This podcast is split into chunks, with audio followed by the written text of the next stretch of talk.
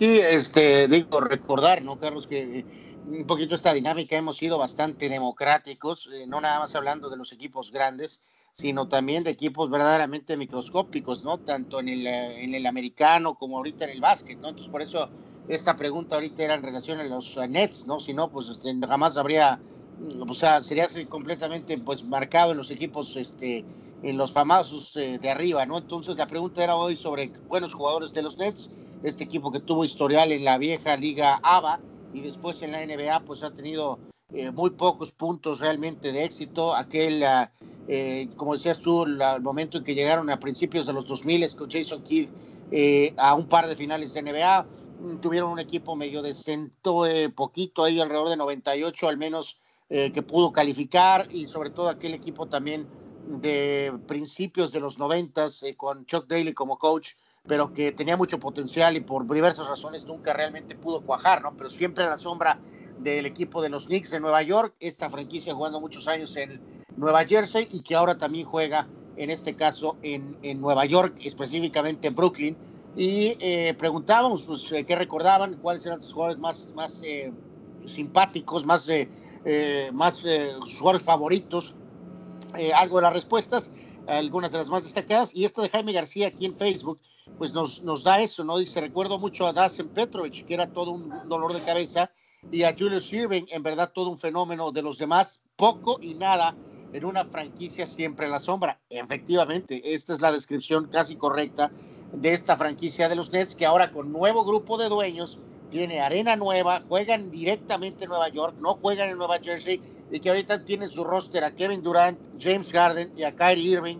Eh, no más tiene por ahí a de Andre Jordan también de alguna manera. Entonces, eh, ahora sí que poderosos caballeros son dinero. Eh, me acuerdo mucho, se acordarán muchachos, en algún momento, sí con historia una franquicia, pero que por mucho tiempo de nuestra generación en el soccer, eh, decías tú, pues si esa es una franquicia, pues, pues tú, habrá tenido momentos, pocos en el pasado, pero ¿qué onda? ¿Se acuerdan del Chelsea? Cuando llegó Abramovich, cómo cambió todo cuando tienes lana, y compras jugadores buenos, ¿no? Evidentemente empieza a cambiar la, la dinámica. Algo así ha pasado con este equipo de los Nets. Y complemento por aquí con algunas de las respuestas más destacadas. Gildardo Ramírez dice, eh, Jason Kidd, Vince Carter, Richard Jefferson y Brook López. Realmente espero que esta nueva versión de los Nets con Harden, Durante Irving den resultados con anillos y no solo con estadísticas para la franquicia. Dice Arturo Carrillo, eh, Saludos a todos, dice los Nets. Me parece que este equipo es como el San Luis en la Liga MX. Dice, ah, vagos, recuerdos de ellos. Y para ser sincero, creo que en este 2021 es el mejor equipo que le recuerdo. Pues eh, lo que más cerca estuvo fue cuando, por aquella época de Jason Kidd, al cual pone en primer lugar Vince Carter 2, Drazen Petrovic 3 y dice hashtag los Nets Sox.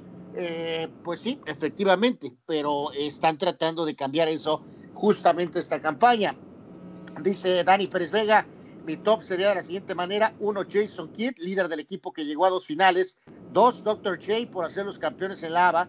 Y tres, Vince Carter, que puso muy buenos números con el equipo. Llegó como superestrella de Toronto y ahí fue donde lo empezaron a atacar las lesiones. Mención honorífica para Rick Barry, que jugó pues hoy un par de campañas. Petrovic, que pudo ser leyenda de este equipo si es que no hubiera pues fallecido trágicamente.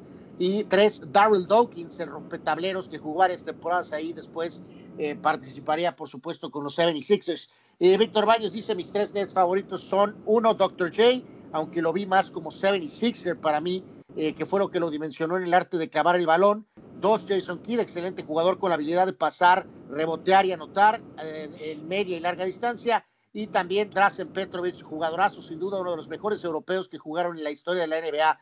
Una pena que murió en ese fatal accidente en pleno prime de su carrera de los nuevos Nets, pues si tienen mucha dinamita para trascender, pero con los egos y novelas que se cargan, esa misma dinamita les puede explotar a ellos mismos. Yo tengo mis dudas si el, el éxito actual será duradero.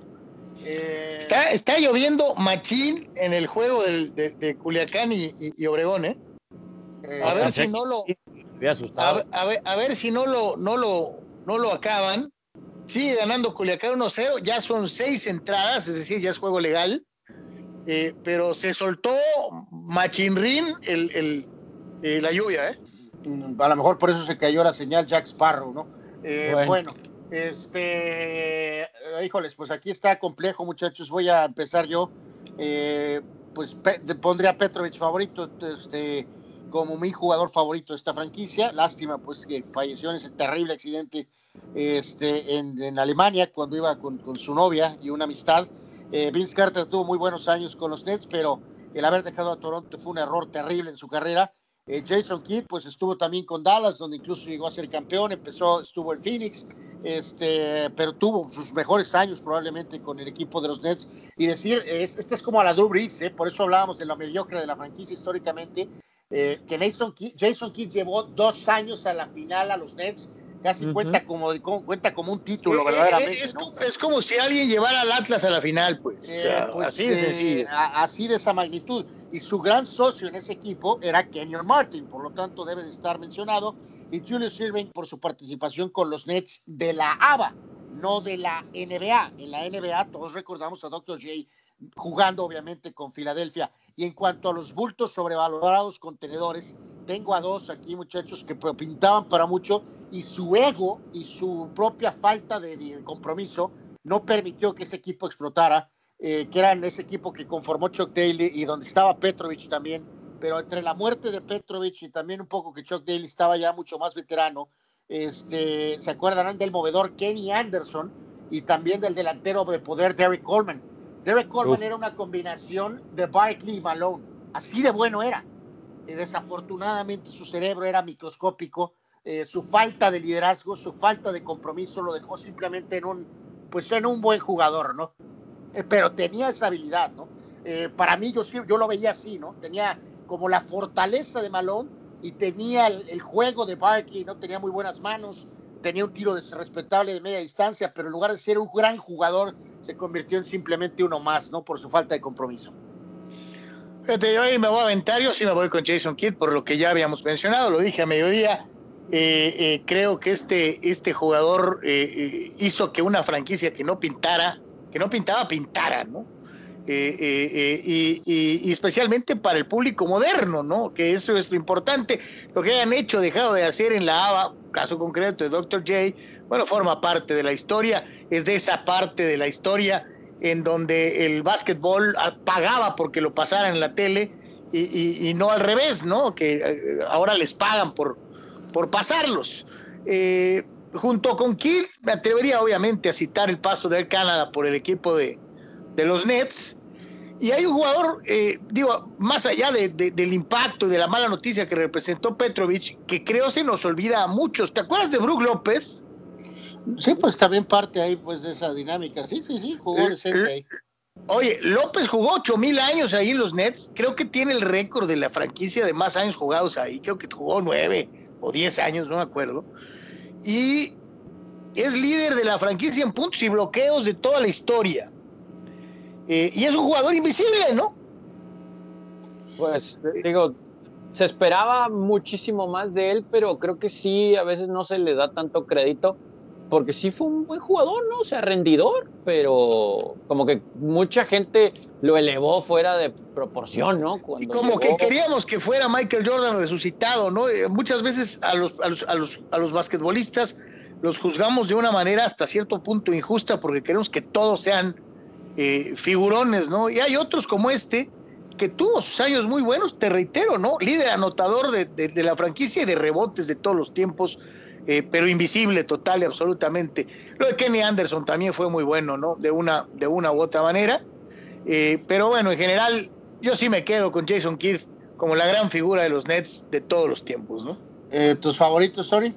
Yo creo que ahí sí le tendríamos que dar un reconocimiento a lo que se hizo en la Liga ABA, ¿no? Y, che, y, eso, pero también, más allá de que muchos equipos en esa liga terminaron arraigados en la gente y después en la NBA, la verdad es que nos tenemos que regir por precisamente la asociación, ¿no? Entonces, eh, yo ahí sí lo veo como el hecho de tener a Jason Kidd como un hombre, ahorita lo decía el llevarlos a dos finales, eso fue impresionante. Sabíamos que no las iban a ganar, pero tenían jugadores interesantes. Entonces yo me quedo con Jason Kidd también como el número uno. Después, eh, pues Vince Carter es uno de mis jugadores favoritos de toda la historia. Eh, pero también coincido, salir de Toronto, híjole, pues entre que error y la situación que estaban pasando los Raptors, pero también lo pongo ahí como número dos. Y en tercer lugar, se le voy a dar a Richard Jefferson y una mención honorífica a Kenyon Martin, que era socio, parte de ese equipo que hizo un muy, muy buen trabajo. Y la verdad es que Kit Van Horn siempre fue uno de mis jugadores favoritos. Van Horn sí era buen jugador, claro. Sobre todo en el NBA Action, era, era muy buen tirador en el NBA Action. Pero eh, ahí le hago mención honorífica a ellos. Tristemente no podemos hablar tanto de jugadores porque tal vez la mayoría de esta lista en otros equipos importantes pues no serían mucho, ¿no? O sea, no, no cabrían, pero pues son los Nets, así que con lo que hay, eh, creo que esos son, pero pues lo de Petrovic también es significativo, eh, lo de Kenny Anderson es significativo, entonces pues creo que, creo que por ahí va. Pero sí, esa época de ese equipo de Jason Kidd jugaba muy bien el básquetbol. Y a ver ahora, ¿no? Cambio de dueños en su momento, color, arena, ciudad, nombre. Eh, ahora sí que el mismo, pero con otra idea y pues, estos jugadores que a ver, a ver si pueden, pues no sé si darle un título, eh, pero competir al menos en el este por unos años. Gracias a todos los que participaron.